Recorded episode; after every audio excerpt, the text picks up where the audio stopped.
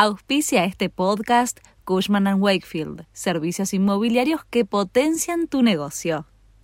Este es el resumen de Noticias de la Nación.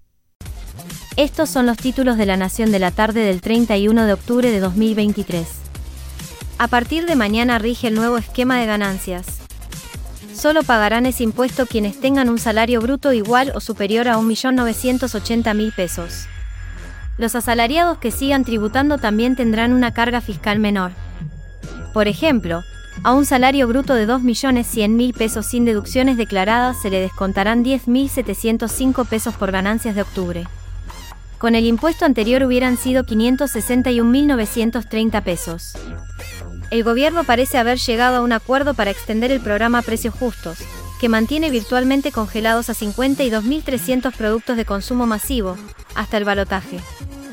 Si bien el aumento acordado del 5% hasta el 21 de noviembre es insuficiente respecto de la inflación acumulada desde agosto, en las compañías señalan que es tan corto el plazo del acuerdo y tan de transición, hasta el 19 de noviembre, que nadie estaría discutiéndolo. El primer ganador de la versión argentina del reality show Gran Hermano, Marcelo Coraza, detenido en una causa por corrupción de menores, recuperó hoy la libertad luego de que el pedido de escarcelación formulado por su defensa recibiera el visto bueno del Ministerio Público Fiscal.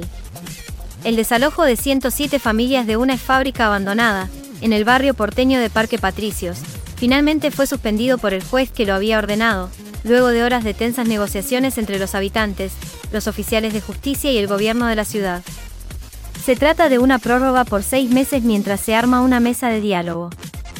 En medio de crecientes señales antisemitas en todo el mundo, desde Estados Unidos a China, varios edificios de París amanecieron este martes con estrellas de David, símbolo de la religión judía y del Estado de Israel, pintadas en sus fachadas, al tiempo que la Fiscalía de París anunció la apertura de una investigación por odio religioso.